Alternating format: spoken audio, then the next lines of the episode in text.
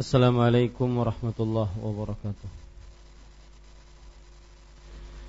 Bismillahirrahmanirrahim. Innal hamdalillah nahmaduhu wa nasta'inuhu wa nastaghfiruh wa na'udzu billahi min shururi anfusina wa a'malina. Man yahdihillahu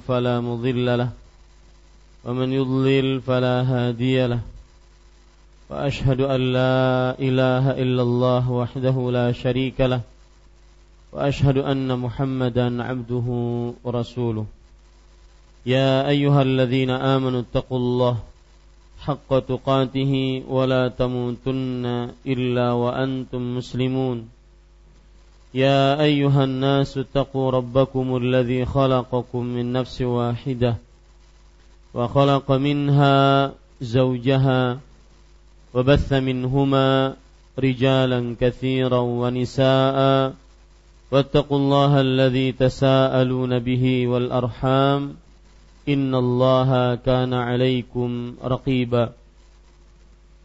يا أيها الذين آمنوا اتقوا الله وقولوا قولا سديدا يصلح لكم أعمالكم ويغفر لكم ذنوبكم ومن يطع الله ورسوله فقد فاز فوزا عظيما أما بعد. فإن أصدق الحديث كتاب الله وأحسن الهدي هدي محمد صلى الله عليه وعلى آله وسلم وشر الأمور محدثاتها وكل محدثة بدعة وكل بدعة ضلالة وكل ضلالة في النار. Alhamdulillah kita bersyukur pada Allah Subhanahu wa taala pada malam ini malam Kamis 25 26 Rabiul Awal 1437 Hijriah kita duduk bersama untuk mengkaji kembali kitab tauhid yang ditulis oleh Fadilatul Syekh Al-Allamah Muhammad At-Tamimi rahimahullahu taala. Salawat dan salam semoga selalu Allah berikan kepada Nabi kita Muhammad sallallahu alaihi wa ala alihi wasallam pada keluarga beliau, para sahabat serta orang-orang yang mengikuti beliau sampai hari kiamat kelak. Dengan nama-nama Allah yang husna dan sifat-sifatnya yang ulia, kita berdoa Allahumma inna nas'aluka ilman nafi'an wa rizqan tayyiban wa amalan mutaqabbala. Wahai Allah sungguhnya kami mohon kepada Engkau ilmu yang bermanfaat rezeki yang baik dan amal yang diterima. Amin ya rabbal alamin. Bapak Ibu saudara-saudari yang dimuliakan oleh Allah mulai malam ini kita membaca bab yang baru yaitu babun ma jaa fi himayatil mustafa sallallahu alaihi wa ala alihi wasallam janabat tauhidi wa saddihi kulli tariqin yusilu ila syirk. Bab ke-22 upaya Nabi Muhammad sallallahu alaihi wa ala alihi wasallam dalam menjaga kemurnian tauhid dan menutup segala jalan yang menghantarkan kepada syirik. Bapak Ibu, saudara-saudari yang dimuliakan oleh Allah Subhanahu wa taala, di sini kalau kita lihat terjemahan dengan asli tulisan Arabnya. Kita membicarakan bab dulu babun bab seperti yang sudah saya jelaskan bab adalah sesuatu yang atau sesuatu tulisan yang menjelaskan tentang satu jenis saja. Satu jenis permasalahan. Ya. Maka di sini babun bab ke-22 majaa fi himayatil mustafa diterjemahkan dalam dalam buku terjemahan kita upaya Nabi sallallahu alaihi wasallam. Di sini bahasa Arabnya himayah. Himayah artinya adalah menjadikan antara sesuatu dengan sesuatu penghalang. Makanya upaya Nabi Shallallahu Alaihi Wasallam dalam menjaga, ya, menjaga himayah, menjaga. Artinya Nabi Muhammad Shallallahu Alaihi Wasallam berupaya untuk menjaga. Menjaga di sini maksudnya adalah menjadikan sesuatu antara sesuatu penghalang. Menjadikan seorang muslim dengan kesyirikan penghalang. Ya, ini yang disebut dengan himayah. Al-Mustafa dalam bahasa uh, buku berbahasa Arabnya upaya Nabi Muhammad wasallam menjaga himayatil Mustafa. Al-Mustafa adalah salah satu gelar dari gelar Rasulullah sallallahu alaihi wa ala alihi wasallam. Sebagaimana dalam sebuah hadis wastafani min Bani Hashim. Allah mengutusku dari Bani Hashim. Istafa artinya adalah orang pilihan. Makanya lebih baik terjemahannya dalam buku terjemahan kita ini upaya nabi yang terpilih. Nah, begitu. Ya. Karena ini salah satu gelar yang dimiliki oleh Rasul sallallahu alaihi wa ala alihi wasallam. Para ulama menjelaskan makna istofa adalah khiyarus syai' sesuatu yang paling terbaik dan nabi kita Muhammad sallallahu alaihi wasallam adalah nabi dan rasul yang paling terbaik.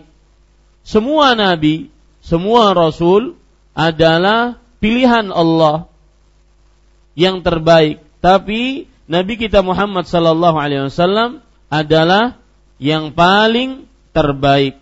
Lihat ayat yang menunjukkan bahwasanya semua nabi dipilih oleh Allah Subhanahu wa taala. Surat Ali Imran ayat 33. Jadi Bapak Ibu, begini, saya agak kesulitan. Dalam bahasa Arabnya, itu ini kan buku yang kita pakai ini buku terjemahan. Nah, bahasa Arabnya begini, babun. Ya. Babun. Majaa fi himayatil Mustafa. Nah, yang kita bicarakan sekarang ini ya, ini tadi sudah saya bicarakan dalam buku terjemahan kita upaya Nabi sallallahu alaihi wa ala alihi wasallam ya menjaga nah yang sudah kita bicarakan kata ini. Kata ini terjemahannya adalah menjaga. Tadi saya katakan himayah maksudnya apa? Menjadikan antara sesuatu dengan sesuatu ada penghalang. Nah, itu yang dilakukan oleh Nabi. Menjaga, diterjemahkan dalam buku terjemahan kita menjaga. Maksudnya itu Nabi Muhammad SAW menghalangi umatnya untuk sampai kepada kesyirikan. Ya. Nah, ini upaya menjaga. Ya, ini upaya menjaga. Yang kita bicarakan kemudian Al-Mustafa. Saya katakan tadi Al-Mustafa itu adalah yang terpilih. Makanya terjemahannya lebih baik upaya Nabi Muhammad sallallahu alaihi wasallam yang paling terbaik atau upaya nabi paling terbaik. Ya, paling terbaik. Karena kata Mustafa itu artinya adalah sesuatu yang paling terbaik. Jadi kalau ada nama, ada nggak nama Mustafa di sini? Itu maksudnya pilihan terbaik. Ya, pilihan terbaik. Makanya terjemahan yang paling pas upaya nabi terpilih atau upaya nabi yang paling baik. Upaya nabi yang paling baik. Maksudnya Mustafa karena itu gelar Rasul sallallahu alaihi wasallam. Allah berfirman dalam surat Ali Imran ayat 33, "Inna Allah astafa Adaman Adama wa Nuhan wa ala Ibrahim wa ala Imrana alal alamin." Sesungguhnya Allah mengutus, memilih ya, memilih Adam, Nuh, keluarga atau keturunan Nabi Ibrahim, keturunan Imran, menjadi rasul atas alam semesta. Surat Ali Imran ayat 33. Dan Bapak Ibu saudara-saudari yang dimuliakan oleh Allah Subhanahu wa taala, Nabi kita Muhammad sallallahu alaihi wasallam dibandingkan seluruh nabi dan rasul, beliau adalah yang paling utama. Makanya dalam hadis riwayat Bukhari, Rasul sallallahu alaihi wasallam bersabda, Ana sayyidu waladi Adam wala fakhr. Aku adalah pemimpin um uh, pemimpin anak Adam dan bukan kesombongan. Artinya memang seperti itu keadaan beliau. Kalau kita lihat para rasul itu ada 25. Nabi dan rasul ada 25 yang disebutkan oleh Allah Subhanahu wa taala dalam Al-Qur'an. Dari 25 ini ada rasul dari kalangan ulul azmi. Dari kalangan ulul azmi. Fasbir kama sabara ulul azmi minar rusul. Artinya bersabarlah sebagaimana orang-orang dari ulul azmi bersabar dari para rasul. Berarti ada ulul azmi. Siapa mereka? Nabi Musa, Nabi Isa, Nabi Nuh, Nabi Ibrahim, dan Nabi Muhammad sallallahu alaihi wasallam. Dari ulul azmi ini yang paling utama adalah siapa? Nabi kita Muhammad sallallahu alaihi wasallam. Makanya salah satu sifat Rasulullah sallallahu alaihi wasallam atau gelar beliau adalah Al-Mustafa, yaitu nabi yang terpilih yang paling baik. Makanya di sini sebutkan upaya nabi yang terpilih yang paling baik dalam menjaga kemurnian tauhid. Ya. Kemurnian tauhid. Tauhid, Bapak Ibu saudara-saudari, ini adalah inti dari kitab kita. Menjaga kemurnian tauhid. Inti dari pelajaran kita setiap malam Kamis. Apa itu tauhid? Kenapa harus murni? Tauhid artinya adalah menjadikan Allah satu-satunya. Tauhid artinya secara bahasa dulu deh. Tauhid artinya adalah menjadikan sesuatu menjadi satu, tunggal, ahad. Dalam bahasa Arab, wahada yuwahidu tauhidan. Menjadikan sesuatu satu-satunya. Dalam bahasa agama ataupun pelajaran akidah yaitu menjadikan Allah satu-satunya yang disembah, berkuasa dan mempunyai nama dan sifat yang husna dan ulia. Itu namanya tauhid. Ya, jadi ketika upaya Nabi Muhammad sallallahu alaihi wasallam dalam menjaga kemurnian tauhid. Berarti ada tauhid yang tidak murni. Maksudnya tauhid keyakinan yang tercampur dengan kesyirikan ini sudah tidak murni. Menjadikan sekutu bagi Allah, tandingan untuk Allah sebagaimana disebutkan oleh Rasul sallallahu alaihi wasallam antaj'ala lillahi niddan Huwa khalaqak hadis riwayat Muslim. Kamu menjadikan sekutu bagi Allah, padahal Allah yang menciptakanmu. Ini tauhidnya udah nggak murni. Nah, yang diinginkan oleh Rasulullah dan sebelumnya oleh Allah adalah agar kita bertauhid yang murni, menjadikan Allah satu-satunya yang berhak untuk diibadahi. Tiada sekutu bagi Allah. Tidak ada tandingan untuk Allah. Tidak ada teman untuk Allah Subhanahu wa taala. Itu tugas para rasul. Allah berfirman di dalam Al-Qur'an, "Walaqad ba'atsna fi kulli ummatin rasulan an i'budullaha wajtanibut tagut." Dan sungguh telah kami utus setiap rasul kepada setiap umatnya. Untuk apa?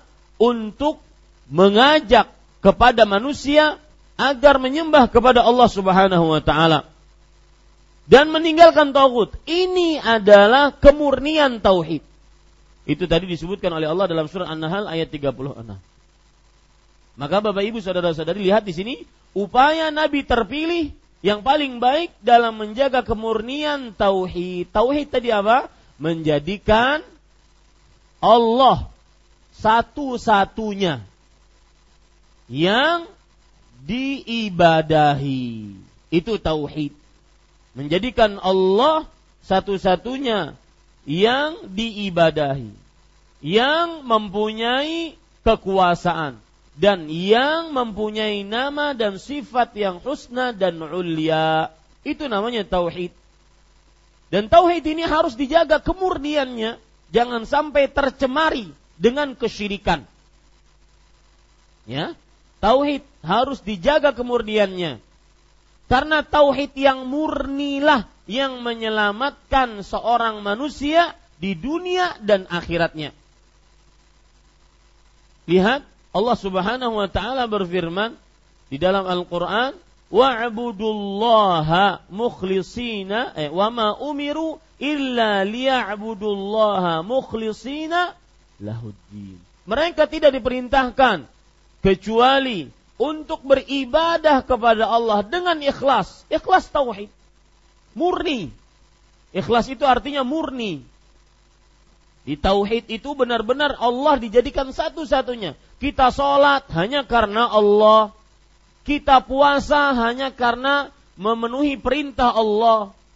Kita berhaji, berumrah hanya karena memenuhi panggilan Allah sebagaimana Allah memerintahkan kepada Nabi Ibrahim alaihissalam dalam surat Al-Hajj wa adzin fin nas bil hajj ya'tuka rijalan wa ala kulli dhamir ya'tina min kulli fajjin amiq. Dan serulah wahai Ibrahim manusia untuk menunaikan ibadah haji termasuk di dalamnya umrah. Maka orang-orang akan datang dari penjuru-penjuru dunia da dengan jalan kaki ataupun dengan menaiki hewan tunggangan. Ini Bapak Ibu, saudara-saudari yang dimuliakan oleh Allah itu tauhid. Nah, di sini upaya Nabi Muhammad SAW menjaga kemurnian tauhid. Jadi sekali lagi saya ulangi, tauhid adalah apa? Menjadikan Allah satu-satunya yang berhak diibadahi. Itu tauhid. Jadi kalau ditanya dan merupakan keyakinan kita. Apa sih tauhid? Kamu belajar kitab tauhid apa maksudnya? Kitab yang mengajarkan kepada kita apa? Menjadikan Allah satu-satunya yang diibadahi, berhak untuk diibadahi. Makanya para ulama mengatakan tugas manusia itu dua di dunia ini. Yang pertama, Allah ya'buda illallah. Yang pertama, Allah yu'bada illallah. Ya, mohon maaf, ini hidup mati, hidup segan, mati tak mau. Ya. Allah yu'bada illallah. Ya tidak beribadah kecuali kepada Allah. Ini tugas manusia yang pertama. Yang kedua, tugasnya yaitu nah, beda. Allah yu'badallah illa bima syara'a. Ini tugas manusia. Tidak diibadahi kecuali Allah. Ini tauhid. Dan ini asyhadu an la ilaha illallah. Syahadat la ilaha illallah.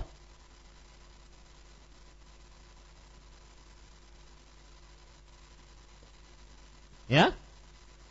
Ini tidak beribadah kepada Allah kecuali dengan disyariatkan. Ini juga tauhid. Tetapi apa maksudnya?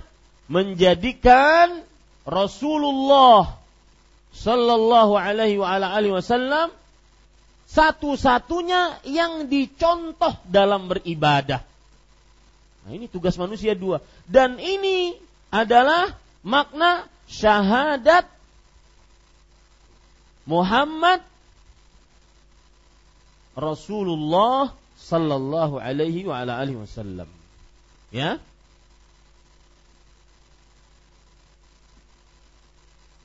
Hmm. Tugas manusia dua ini. Ya, Bapak Ibu, saudara-saudari yang dimuliakan oleh Allah Subhanahu wa taala. Maka sekali lagi, upaya Nabi terpilih yang paling baik dalam menjaga kemurnian tauhid.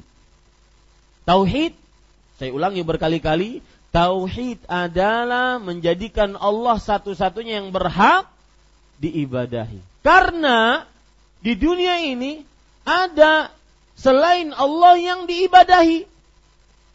Ibadah kepada salib, sapi, patung, warik. Ada tuh. Ya. Ibadah kepada kuburan, ibadah kepada uh, wasi-wasi Tuhan. Mana mau urusi wasi Tuhan itu kenapa subhanallah? Ya. Cincin peninggalan zaman Nabi Sulaiman didustainya akun. Ya. Jadi banyak yang disembah selain Allah di dunia ini. Tetapi kita umat Islam, umat Nabi Muhammad wasallam memurnikan ibadah kita hanya kepada siapa? Allah. Kenapa? Karena Allah yang paling berhak diibadahi. Makanya di sini disebutkan menjaga kemurnian. Jangan sampai tercemari.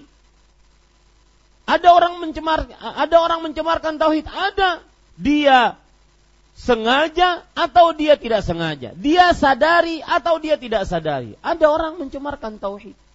Allah Subhanahu wa taala berfirman tentang orang-orang yang mencemarkan tauhid, "Alladzina amanu wa lam yalbisu imanahum bidzulmin ulaika lahumul amnu wa hum muhtadun." Orang-orang yang beriman dan tidak mencampurkan, ya lihat, Walam yalbisu tidak mencampurkan keimanan mereka dengan sebuah kezaliman. Maka mereka lah orang-orang yang aman dan diberi petunjuk. Surat Al-An'am ayat 82. Ayat ini menunjukkan bahwa ada orang-orang yang mencampurkan keimanannya dengan kezaliman. Kezaliman yang dimaksud adalah kesyirikan. Dan di sini penulis ingin mengatakan kepada kita, begini loh, Rasulmu Nabi Muhammad Sallallahu Alaihi Wasallam, Rasul pilihan, manusia terbaik sepanjang sejarah hidup manusia, bagaimana beliau menjaga tauhidnya. Jangan sampai tercemari dengan kotoran-kotoran syirik. Ya, ini Bapak Ibu saudara-saudari yang dimuliakan oleh Allah. Kemudian disebutkan di sini dan menutup segala jalan. Lihat, segala jalan dari depan, belakang, kanan, kiri, bawah, atas, segala jalan ditutup kepada jalan yang menghantarkan kepada kesyirikan. Syirik artinya adalah asyafa. Syirik secara bahasa artinya adalah ganda, double, dua.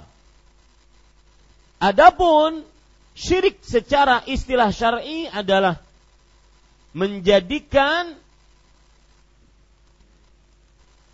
sekutu bagi Allah Subhanahu wa taala. Menjadikan sekutu bagi Allah Subhanahu wa taala. Pengertian lain dari kesyirikan adalah yaitu disebutkan oleh para ulama di antaranya oleh Imam Ibnu Qayyim rahimahullahu taala bahwa syirik adalah taswiyatu ghairillah billah fi syai'in min khasaisillah. Syirik adalah menyamakan selain Allah dengan Allah dalam perkara yang khusus milik Allah tabaraka wa taala. Itu syirik. Menyamakan selain Allah dengan Allah dalam perkara yang khusus milik Allah Subhanahu wa taala. Apa maksudnya? Menyamakan selain Allah.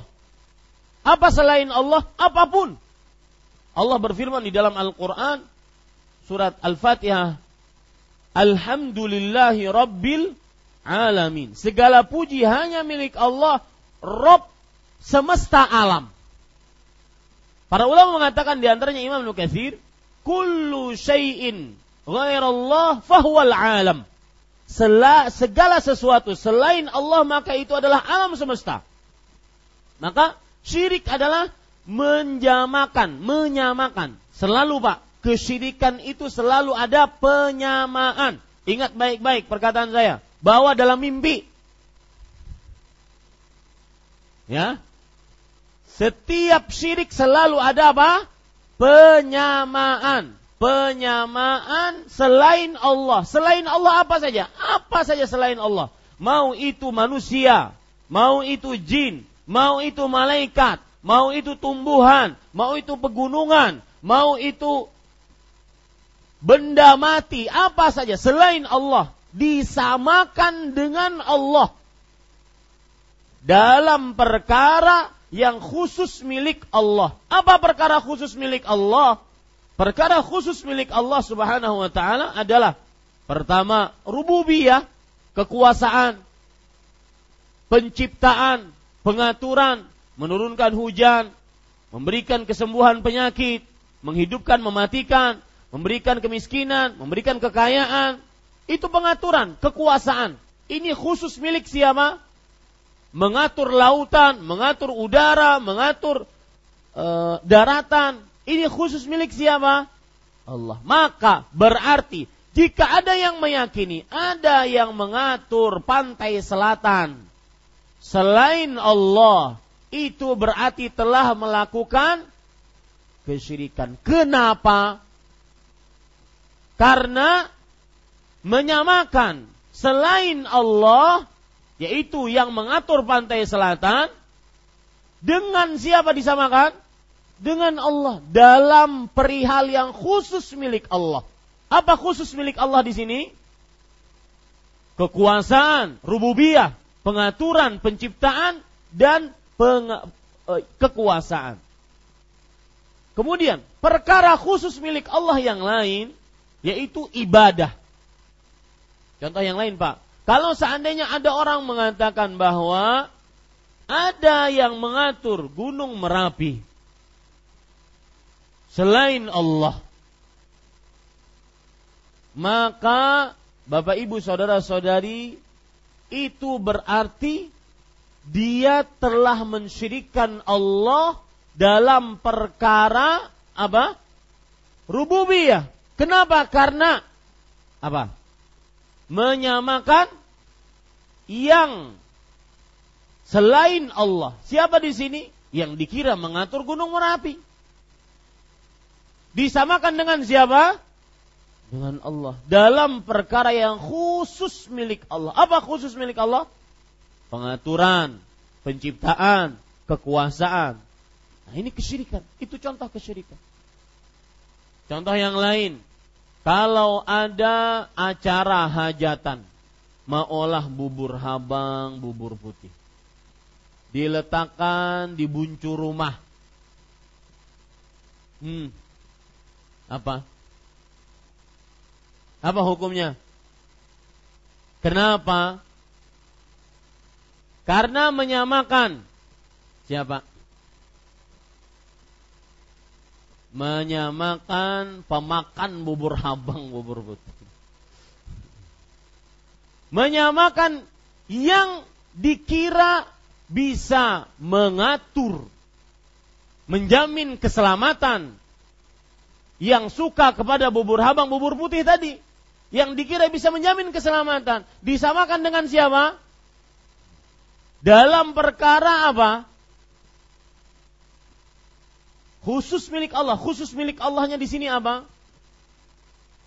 Yaitu memberikan perlindungan, kekuasaan, keselamatan agar pengantinnya kada siup.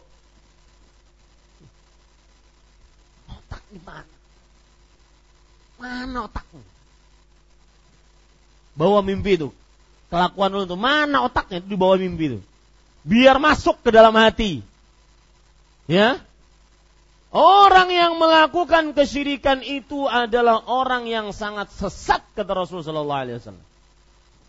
Dalam surat Al-Ahqaf ayat 5 Allah Subhanahu wa taala berfirman, "Wa man adallu mimman yad'u min dunillah man la yastajibu lahu ila yaumil qiyamah wa hum an du'aihim ghafilun." Wa idza husyiran nas kanu lahum a'daan wa kanu bi'ibadatihim kafirin. Tidak ada manusia yang paling sesat dibandingkan orang yang berdoa kepada selain Allah, minta perlindungan kepada selain Allah. Padahal mereka tidak bisa mengabulkan doa mereka sampai hari kiamat. Ya. Dan apabila nanti di hari kiamat dikumpulkan di hadapan Allah, yang dimintai, yang didoai ini akan takut kadawani lawan Allah Subhanahu wa taala. Kada Allah. Ulun kada menyuruh sidin menyembah kok.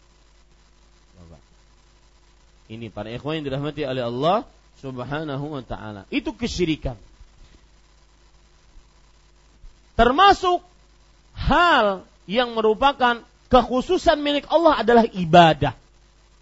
Salat, puasa, zakat, haji, baca Quran, berdoa, berzikir, itu ibadah. Rasa takut, rasa harap, bertawakal, itu ibadah.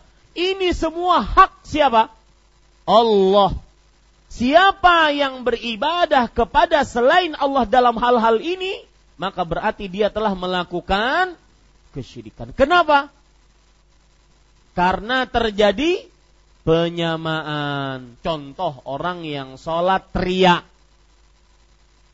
Kalau ditanya, dia sholatnya karena Allah. Tapi ingin dilihat agar dipuji. Ini dua-duanya ini berkaitan Pak. Ria itu adalah ibadah yang ditujukan karena Allah tapi ingin dilihat manusia agar dapat pujian sanjungan manusia. Dua hal ini saling berkaitan. Maka kalau ada orang yang mengatakan, aku kelihatan kayak ini, kada ingin dipuji juga. Itu bohong, dusta. Ya, karena dia berkaitan, ingin dilihat, pasti ingin apa? Dipuji. Makanya Imam At-Tawarani rahimahullah mengatakan, Uktumil hasanat kama taktumis sayyi'at. Sembunyikan amal salihmu sebagaimana kamu menyembunyikan amal baikmu. Makanya kalau kadang-kadang kalau sudah suka bekesah-kesah, sudah tutup. Aku bekesah lawan ikam majalah. Kadang kesahkan lawan orang lain. Ikam jagalah. Ini urusan pribadi sebenarnya aku lawan Allah. Ya sudah tutup. Enggak usah cerita-cerita. Ya. Nah, lihat orang yang ria, kenapa dia syirik tatkala riaknya? Karena dia sudah menyamakan selain Allah. Siapa di sini selain Allah? Hah? Orang yang dia riai, entah itu kawannya, ustadznya, istrinya, orang tuanya, calon menantunya, calon mertuanya. Ini Bapak Ibu saudara-saudari, disamakan dengan siapa? Dengan Allah dalam perkara yang khusus milik Allah. Apa di sini? So, salat. Karena ibadah sholat hanya ditujukan kepada siapa? Allah. Apa dalilnya? Inna salati wa nusuki wa mahyaya wa mamati lillahi rabbil alamin. Sesungguhnya salatku, sembelihanku, kemudian hidup matiku hanya untuk Allah Subhanahu wa taala.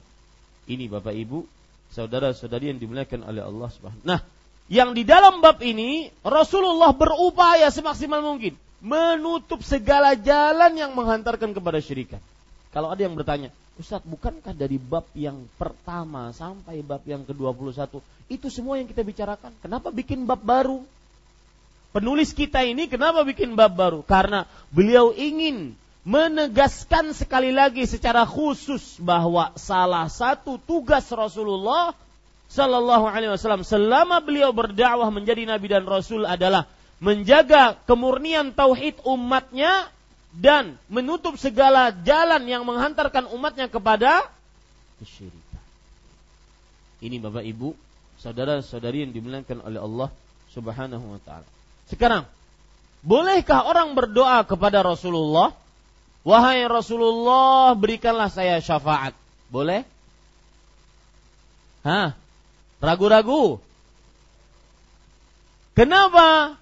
Karena doa ibadah.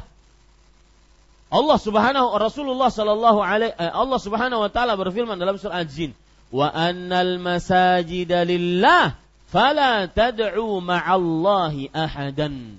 Masjid-masjid itu milik Allah, maka janganlah kamu berdoa kepada seorang pun bersamaan kamu berdoa kepada Allah.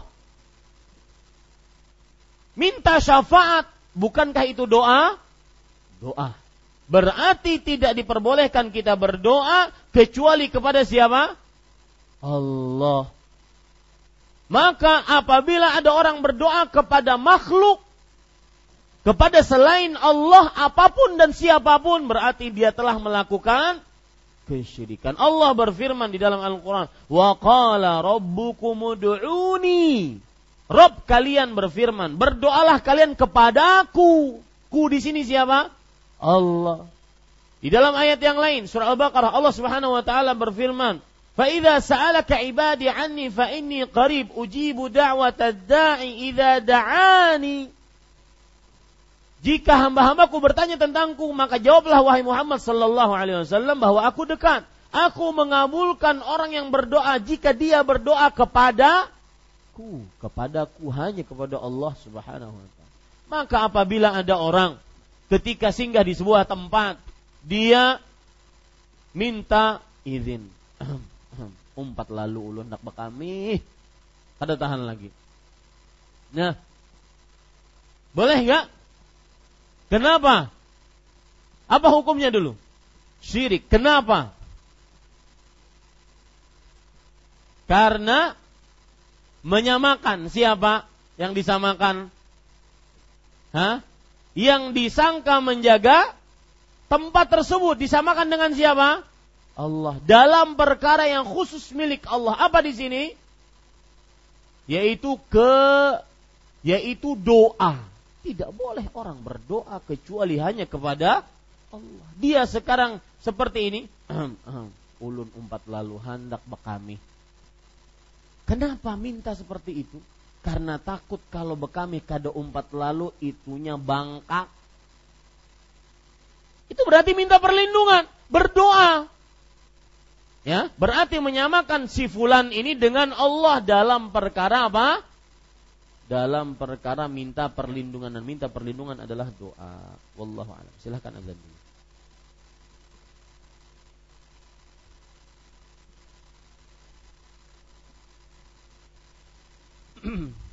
Iya, Bapak Ibu saudara-saudari yang dimuliakan oleh Allah Subhanahu wa taala, setelah kita mempelajari bab, maka ada timbul pertanyaan dalam bab ini. Kenapa Rasul Shallallahu alaihi wasallam beliau berupaya dengan keras, dengan begitu semangat, gigih, tangguh untuk menjaga kemurnian tauhid?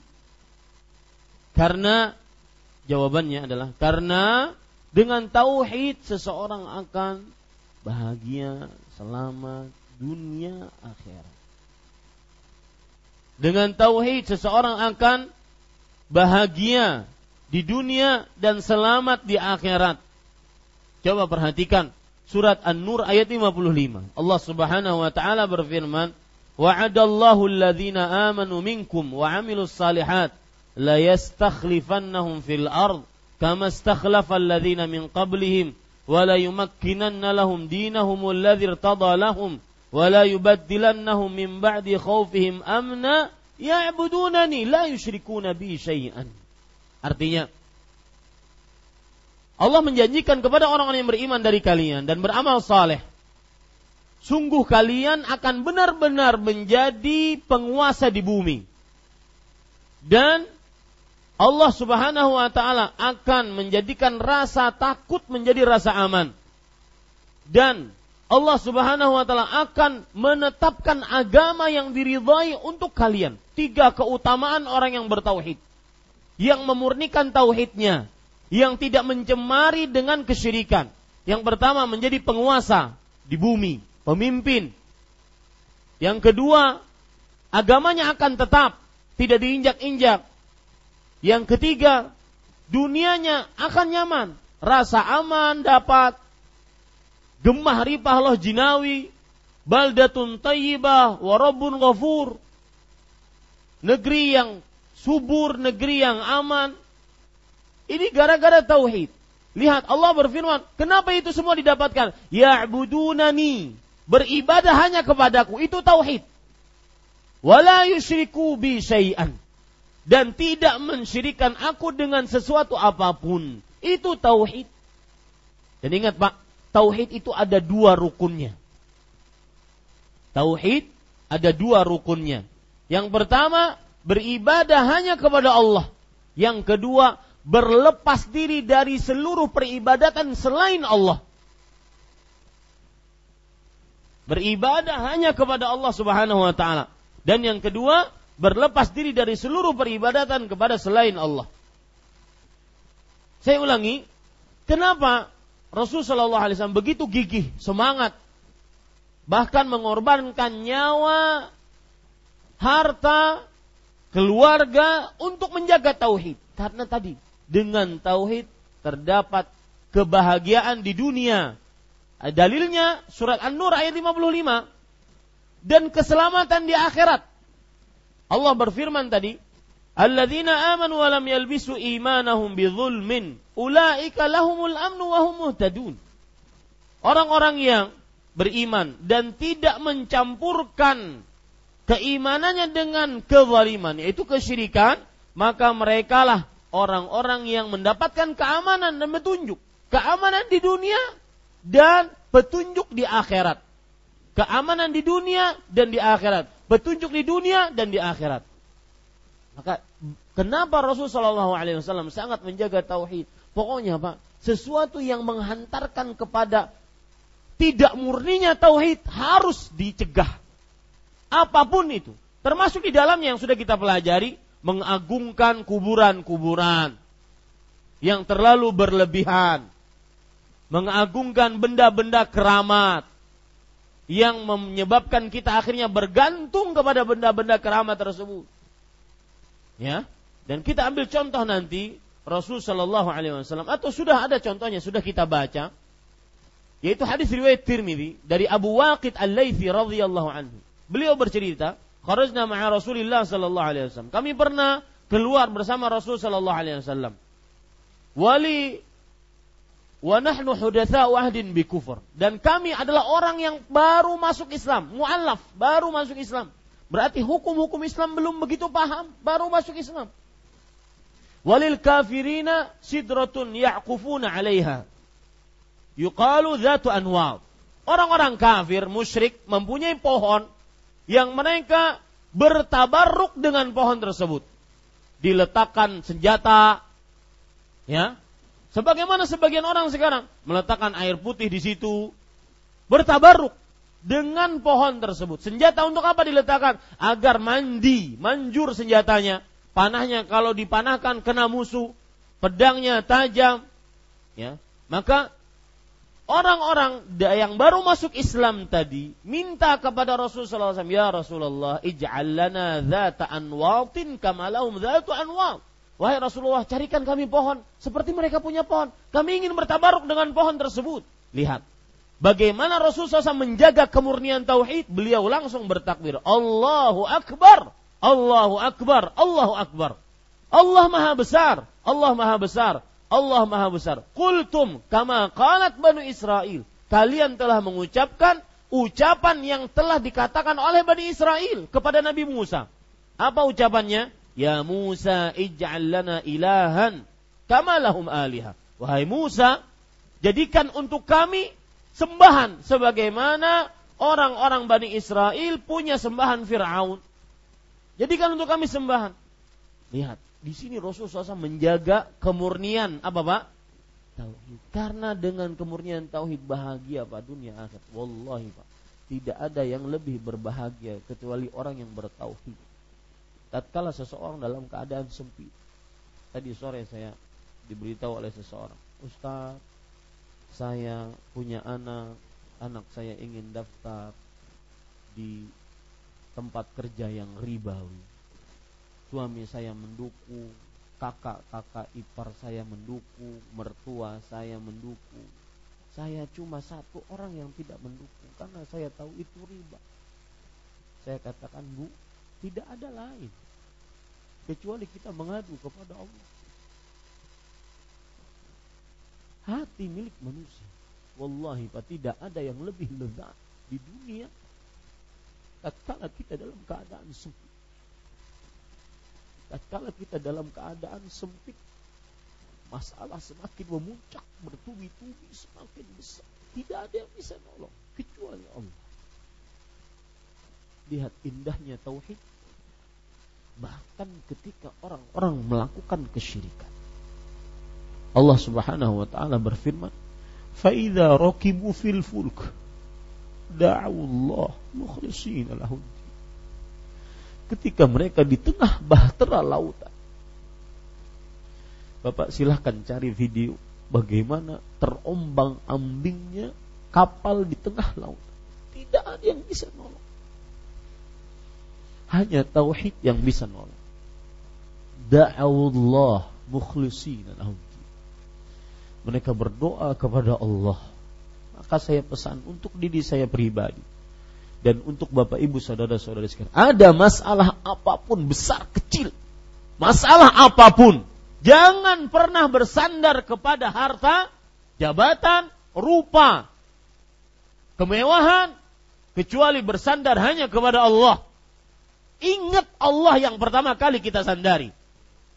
Penyakit diuji dengan keterbatasan harta, diuji dengan orang diwafatkannya orang-orang yang dicintai, diuji dengan Macam-macam ujian yang Allah berikan. Jangan pernah ingat pertama kali kecuali Allah. Tauhid. Karena di situ terletak kelezatan. Ya, dan Allah tidak akan pernah menghinakan orang yang mentauhidkan. Saya katakan tadi, kenapa Rasul Shallallahu Alaihi Wasallam sangat menjaga kemurnian tauhid karena terdapat keselamatan di akhirat. Lihat hadis Rasul Shallallahu Alaihi Wasallam ibn Adam, "Lau ataitani biqurabil ardi khataya." Pak, subhanallah, kita tidak lepas dari dosa. Wahai anak Adam, kalau seandainya engkau mendatangiku di hari kiamat dengan sejagat raya dosa, summa laqitani, kemudian engkau mendatangiku, walam tusyriku bi syai'an dan tidak pernah mencirikanku dengan sesuatu apa pun, menjaga kemurnian tauhid. Lihat apa yang terjadi kepada orang ini la ataituka biqurabiha maghfiratan Aku akan datangi engkau dengan sejagat raya yang semisal tapi dengan ampunan. Selamat dengan tauhid. Makanya Syekh Muhammad At-Tamimi rahimahullah di dalam salah satu bab dalam kitab ini yang sudah kita pelajari babun fallu tauhid wa ma yukaffiru minadz dzunub. Bab keutamaan tauhid tetapi bukan sekedar orang yang mengaku bertauhid, yang benar-benar murni tauhid. Maka Pak, tancapkan di dalam diri, yakinkan mustahil saya harus mencirikan Allah. Ini akidah. Ini iman. Ini keyakinan yang pantang putus. Sampai Allah subhanahu wa ta'ala bertemu dengan kita. Apa pun permasalahan kita. Dan itu yang dilakukan oleh Rasulullah. Itu yang diinginkan menjaga kemurnian tauhid untuk umatnya. Bapak Ibu, saudara-saudari yang dimuliakan oleh Allah, di zaman sekarang berbeda dengan zaman dahulu. Zaman dahulu, lihat Allah berfirman tadi, "Fa rokibu fil fulk da'awullaha mukhlishina lahuddin." Surat Ankabut ayat 65. Jika mereka di tengah lautan, maka mereka beribadah ikhlas, tauhid hanya kepada Allah. Ini menunjukkan bahwasanya Apabila mereka dalam kesempitan, ada penyakit, ada kekurangan harta, ada ini, ada ini, kesempitan, maka yang mereka lakukan apa? Bersandar hanya kepada Allah. Fa'idha falamma najjahum ilal barri idahum yusyrikun. Kalau kami selamatkan mereka sampai ke daratan kembali, baru mereka melakukan kesyirikan. Artinya, mereka melakukan kesyirikan dalam keadaan lapang. Di zaman sekarang tidak. Mau lapang, mau sempit syirik. Datang tsunami, bukannya istighfar, mengakui dosa, bersandar kepada Allah, tidak, malah buat sesaji. Meletakkan sedekah laut. Ini lebih parah dibandingkan orang-orang dahulu. Orang semakin sempit, semakin banyak musibah, semakin bersandar kepada Allah. Ini tidak. Malah semakin menjadi-jadi kesyirikannya. Maka bagaimana mau datang keselamatan dunia, kebahagiaan dunia dan keselamatan di akhirat? Maka ini sebab kenapa saya tekankan ini. Walau satu kajian hanya untuk penjelasan tentang bab, judul. Mohon dimaklumi. Karena menjelaskan baca selesai, gampang. Tapi kini kita ingin jadi keyakinan. Haram saya untuk melakukan kesyirikan harus menjaga tauhid. Segala sarana yang menghantarkan kepada kesyirikan maka harus ditutup sebagaimana yang diinginkan oleh Rasul sallallahu alaihi wasallam. Dan kemudian Bapak Ibu saudara-saudari, kalau tadi saya berbicara tentang kemurnian tauhid. Lihat bagaimana usaha Rasul sallallahu alaihi wasallam menjaga jalan yang menghantarkan kepada kesyirikan. Beliau tutup Makanya saya katakan tadi di awal, tauhid tidak akan sempurna kecuali dengan dua rukun. Yang pertama apa? Beribadah hanya kepada Allah. Yang kedua, berlepas diri dari segala macam kesyirikan dan pelakunya. Ya. Kalau misalkan di televisi ada orang-orang tukang ramal, itu kesyirikan. Didatangkan di acara-acara televisi ini subhanallah. Ya, bagaimana mau tentram negara? musuh terbesar Allah diundang. Bikin iklan. Ya. Reklame. Dosa terbesar. Bikin iklan. A'udzubillah. Pon? Apa? Hmm. Ya, Ustadznya banyak melawak juga sini.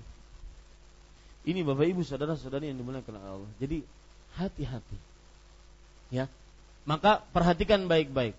Rasulullah SAW salah satu usaha gigi beliau menjaga jalan yang menghantarkan kepada seluruh kesyirikan. Menjaga seluruh jalan yang menghantarkan kepada kesyirikan. Apa pun bentuknya. Dan itu salah satu yang sangat ditekankan dalam dakwah Rasul Sallallahu Ingin contoh Pak? Lihat. Menarik sekali ketika peperangan Uhud. Kita tahu perang Uhud Rasulullah SAW terdesak ke belakang setelah ada sebagian yang tidak taat kepada beliau. Dan ini contoh nyata. Bukti sejarah yang pantang untuk didustai. Harus dipercayai. Ditulis secara sejarah Ketika seseorang berani menyimpang dari perintah Rasul, maka akan sengsara dunia sebelum akhirat. Camkan itu baik-baik. Ketika pemanah-pemanah tersebut diwasiatkan oleh Rasul jangan turun walaupun kamu melihat mayat-mayat kami dipatuki oleh burung artinya Rasul mati sallallahu alaihi wasallam. Jangan pernah turun. Tetapi mereka mengira dengan istihad mereka bahwasanya kaum muslim menang. Maka turunlah mereka. Maka terjadilah apa yang terjadi. Jangan hanya paman Nabi Muhammad SAW Nabi Muhammad SAW terkena getahnya, yaitu luka beliau, pecah kepala beliau, gigi beliau patah dan semisalnya. Gara-gara seseorang bermaksiat kepada perintah Allah dan Rasul. Maka jangan pernah coba-coba. Yang menjadi pembicaraan saya adalah ketika Rasul SAW sudah tersesat, kemudian datang Abu Sufyan, yang pada waktu itu masih kafir dengan Khalid ibn Walid yang pada waktu itu masih kafir dia mengatakan Yaumun lana wa ya, yaumun alaina wa yaumun lana wahai Muhammad sallallahu alaihi wasallam peperangan seperti ini kemarin di Badar kami kalah sekarang kamu yang kalah Nabi dan para sahabatnya yang tujuh orang tidak ada yang membalas. Kemudian mereka ingin lagi mengatakan sesuatu. Abu Sufyan mengatakan, Lana al-uzza wala uzza lakum. Lihat. Ini berkaitan dengan hak Allah. Ini berkaitan menjaga kemurnian tauhid. Ini berkaitan dengan menjaga seluruh jalan agar tidak melakukan kesyirikan. Apa artinya? Kata Abu Sufyan pada waktu itu, kami memiliki Uzza, berhala Uzza. Dan kalian tidak memilikinya. Makanya kalian kalah. Makanya apa yang terjadi? Rasulullah SAW mengatakan jawab. Itu jawab, itu jawab. Allahu maulana wala maula lakum qatlana fil jannah wa qatlakum fil nar. Allah penolong kami dan kalian tidak ada penolong siapa pun yang terbunuh dari kami di dalam surga, yang terbunuh dari kalian di dalam neraka. Lihat, ketika berkaitan dengan akidah, maka harus ditantang oleh Rasul Sallallahu Alaihi Wasallam. Karena menjaga tauhid, semestinya seperti ini. Tidak ada niqash, tidak ada debat. Kalau sudah berurusan dengan tauhid, syirik, gak ada. Gak ada belas kasihan. Lihat orang yang baru masuk Islam, mu'allaf. Salah ngomong di hadapan Rasulullah, Ya Rasulullah, ij'al lana dhata anwatin kama lahum dhatu anwat.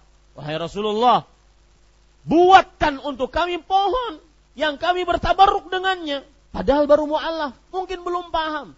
Tapi karena berkaitan dengan apa?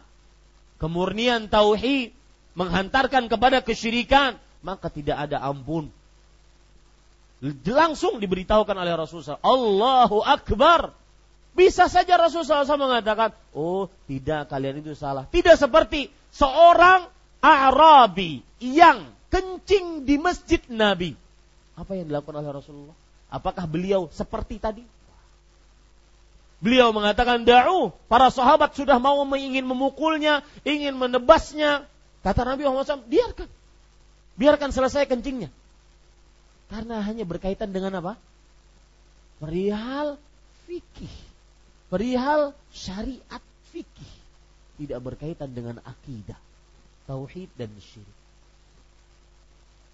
Makanya itu pun contoh nyata akhlak yang mulia dari Rasulullah SAW.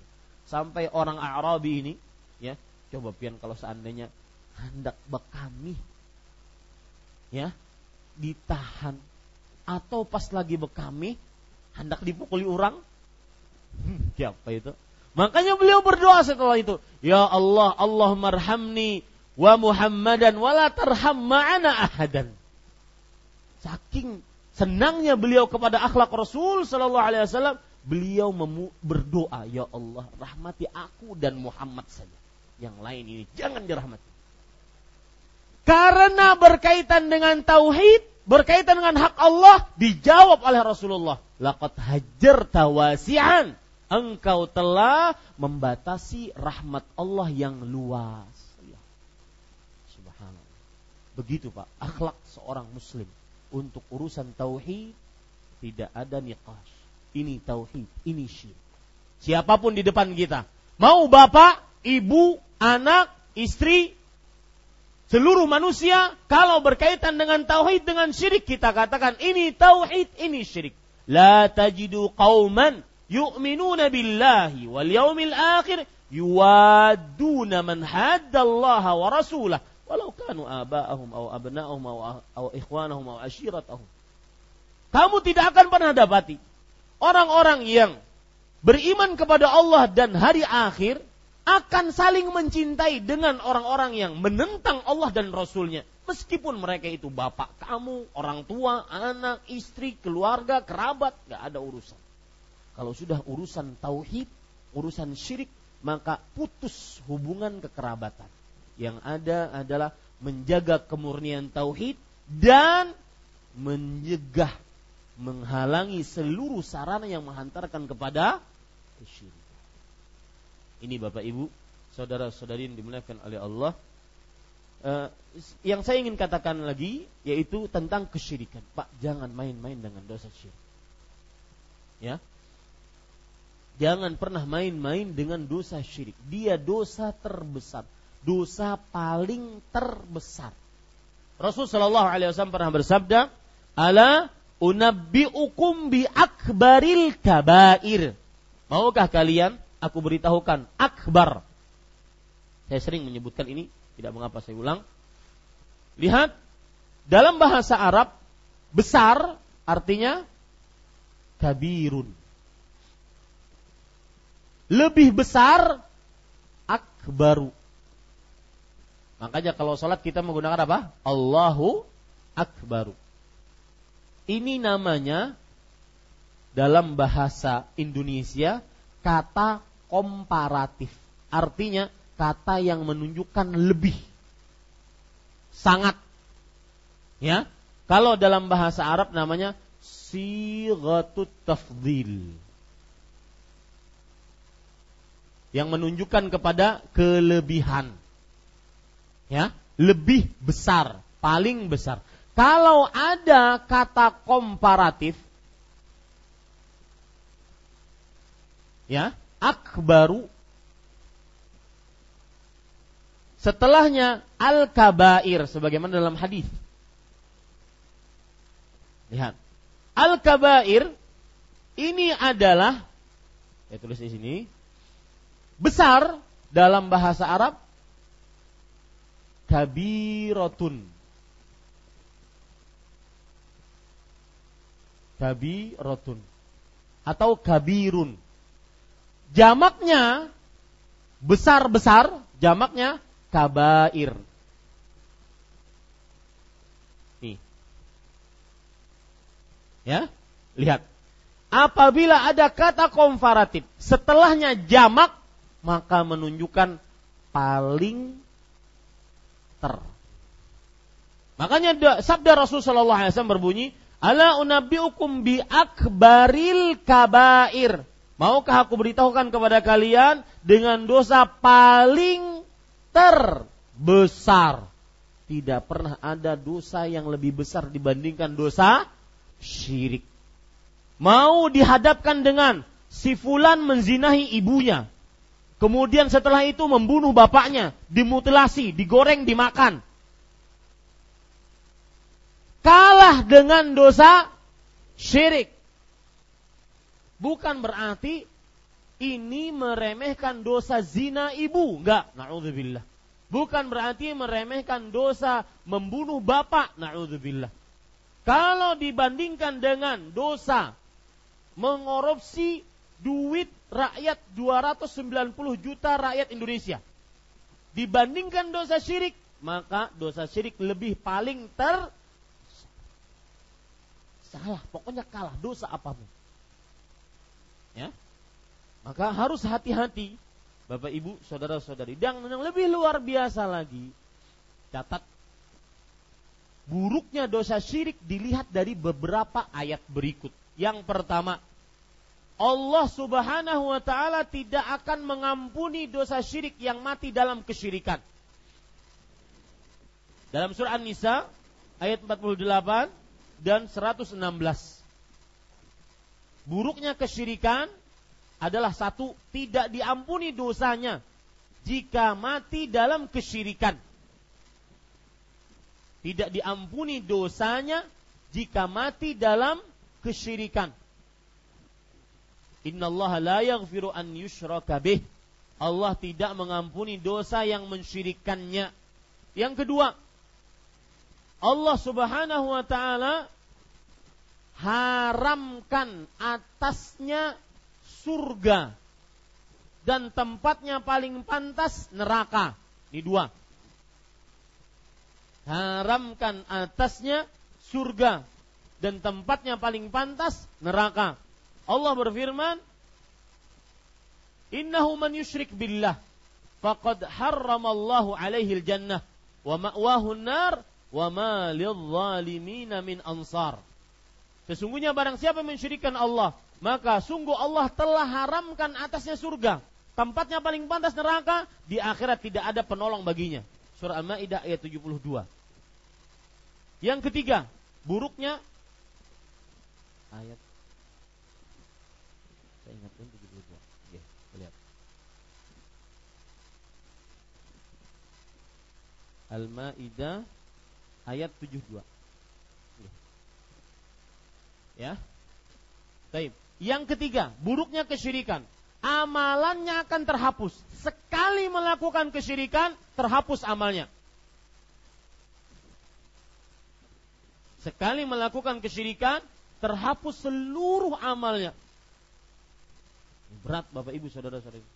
Kita sudah mengumpulkan bagaikan gunung bergunung-gunung kita ingin hadapkan kepada Allah ternyata kesyirikan sekali saja hapus amal. Hapus sehapus-hapusnya. Allah berfirman dalam surat Al-An'am ayat 88. Walau asyraku la habita anhum ma kanu ya'malun.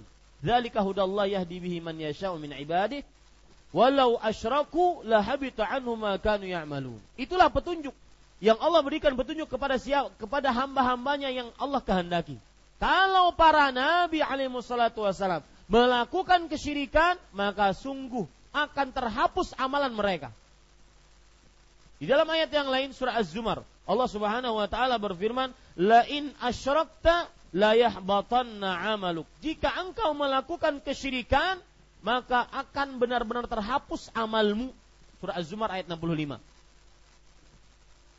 Ini tiga buruknya kesyirikan, maka jangan pernah main-main, Pak. Mau kita dalam keadaan lapang, nyaman, atau penuh kesempitan, kesulitan, penyakit, musibah, jangan pernah menoleh kecuali kepada siapa?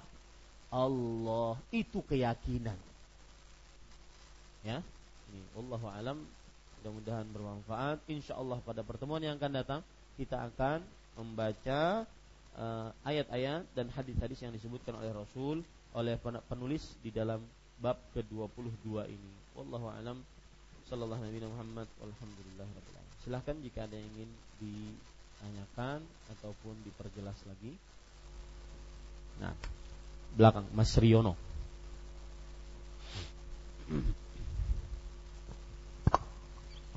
Assalamualaikum warahmatullahi wabarakatuh. Waalaikumsalam warahmatullahi wabarakatuh. ada yang mau saya tanyakan Ustadz. Uh, dikarenakan adat tradisi, kebudayaan dan lain-lain, mungkin kita pernah melakukan seperti yang Ustadz sampaikan tadi, mungkin ataukah permisi atau yang hubungan dengan e, merapi atau beras kuning dan lain-lain.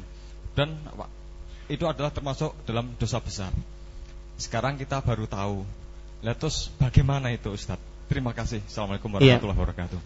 Bismillah, alhamdulillah, wassalatu wassalamu rasulullah, waalaikumsalam warahmatullahi wabarakatuh. Maka jawabannya ini adalah sebuah ke e, kebiasaan. Karena itu memang naluri manusia. Kita itu Pak, nalurinya itu bertauhid. Cuma karena keadaan, karena teman, orang tua, yang akhirnya mendorong kepada kesyirikan.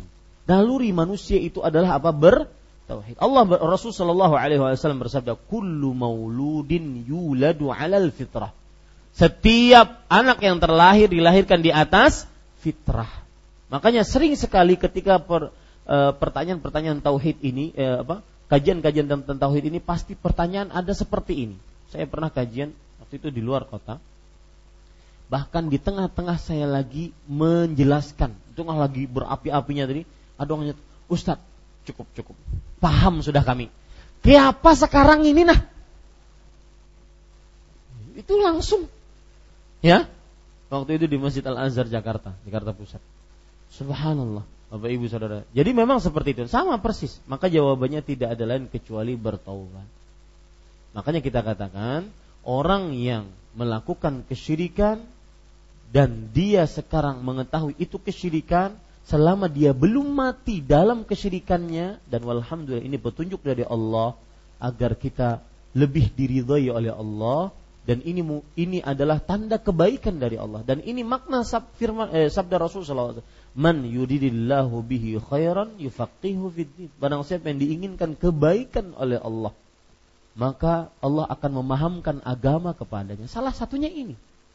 Ya maka saya pesan Pak terutama yang baru-baru hadir dan juga yang sudah lama hadir bersyukur kepada Allah. Agar kita selalu dibimbing oleh Allah Subhanahu wa taala. Tidak ada yang e, memberikan langkah kaki kita ke sini kecuali siapa? Allah Subhanahu wa taala. Kita akhirnya ingin benar-benar mengabdikan diri kita kepada Allah. Wallahi Pak, tidak ada sikap yang paling kurang ajar dari seorang hamba dibandingkan sikap kesyirikan. Coba, apa motivasinya orang melakukan kesyirikan? Saya tanya, apa motivasinya? Tidak ada motivasi lain kecuali kekurang ajaran. Allah Maha Pencipta mengatur berkuasa. Eh, pindah kepada makhluk yang tidak mencipta, tidak berkuasa, tidak mengatur. Yang lemah tidak bisa memberikan apa-apa, tidak mendengar kalau didoai, kalaupun mendengar tidak bisa menjawab. Ya, ya. sama. Saya jadi teringat Bapak Ibu saudara-saudari sebuah hadis. Thalathun thalathatun la yukallimuhullah wa la yuzakkihim wa yanzuru ilaihim wa azabun alim. Tiga orang yang tidak dilihat oleh Allah, tidak di dibicarai oleh Allah, tidak disucikan oleh Allah dan bagi mereka siksa yang pedih. Tiga orang ini tahu siapa? Mendapatkan empat siksa tadi. Tidak dibicarai, tidak dilihat, tidak disucikan dan mereka mendapatkan siksa yang pedih. Tiga orang ini adalah orang-orang yang melakukan dosa tanpa motivasi. Motivasi itu apa maksudnya? Ada dorongan. Saya minum karena saya haus. Dorongan minum haus Nah orang ini, tiga orang ini mengerjakan dosa nggak ada motivasi. Ya, tidak ada motivasi. Lihat. Yang pertama, Syekhun Zanin. Orang tua renta, peot, berzina. Mikirin tanah semestinya. Ini zina. Megang gelas saya gemeteran, zina. Alhamdulillah. Nggak ada motivasi untuk zina dia.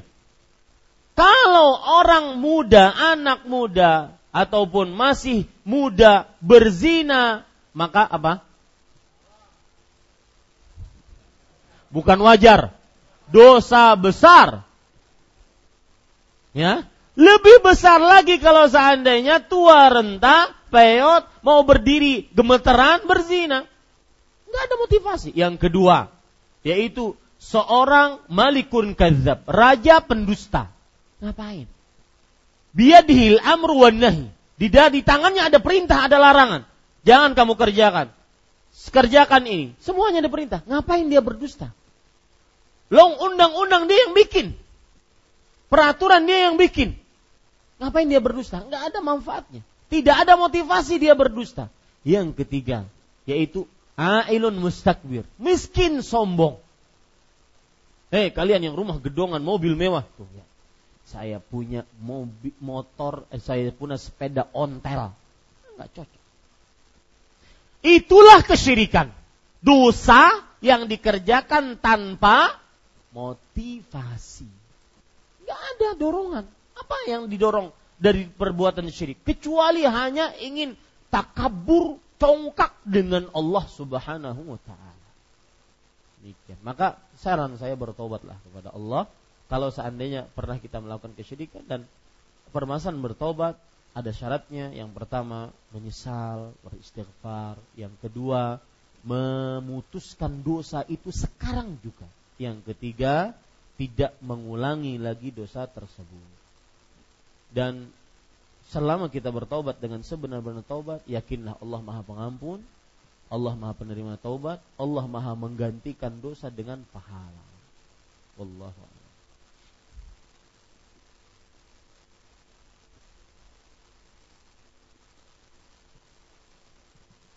Ini sama tentang terhapusnya seluruh amal dengan melakukan sekali saja kesyirikan. Apakah dengan taubatan nasuha amal-amal tersebut bisa balik lagi perbuatan kesyirikan karena jahil dan belum berilmu? Ini sama hukumnya. E, saya pesan begini. Tadi pagi kita sudah pelajari permasalahan ini. Hidup seorang hamba itu antara dua sifat. Sifat rasa harap dan rasa takut tatkala kita bertobat, kita berharap agar taubat kita diterima. Dan takut taubat kita tidak diterima. Kesalahan orang yang bertobat adalah dulunya ahli kesyirikan, ahli jimat, ahli mengumpulkan wasi-wasi Tuhan, ahli tabaruk ke mana-mana dengan tabaruk yang salah, keliru. Maka para ikhwah, Kemudian dia bertobat, mengenal kajian tauhid, menyembah hanya kepada Allah, beribadah hanya kepada Allah, maka harus dia ingat selalu dosa tersebut. Dia antara harap dan takut. Berharap semoga taubatnya terima. Dan takut jangan-jangan taubatnya tidak diterima. Ya. Maka Bapak Ibu bagi siapa yang pernah melakukan kesyirikan, wallahi sampai sekarang yang berbicara di hadapan Bapak Ibu sekarang, saudara-saudari sekarang, tidak mengetahui apakah dosa kesyirikan di zaman dahulu yang pernah dilakukannya sampai sekarang diampuni oleh Allah atau tidak. Termasih mengiang-ngiang dosa kesyirikan yang telah lalu. Kesyirikan asli. Kesyirikan. Dan termasuk kekeliruan orang bertobat adalah dia lupa dosa yang dulu seakan-akan Allah sudah mengampuninya. Betul, kita harus husnudzon kepada Allah, tapi jangan terlalu kita berharap yang tanpa rasa takut. Ada seorang ibu-ibu pernah mengatakan kepada saya, Ustaz, saya dulu itu ahli dugem. Ya, ini perempuan. Kemudian dulu buka aurat dan semisal. Tapi sekarang ini jilbab lebar, panitia kajian, pakai cadar. Maka saya pesan kepada ibu, alhamdulillah bu diterima, eh, alhamdulillah bu diberikan petunjuk untuk mendapatkan petunjuk. Bertobat kepada Allah Subhanahu wa taala. Tapi jangan lupa kita harus antara rasa harap dan rasa takut. Nah, seperti itu ya, wallahu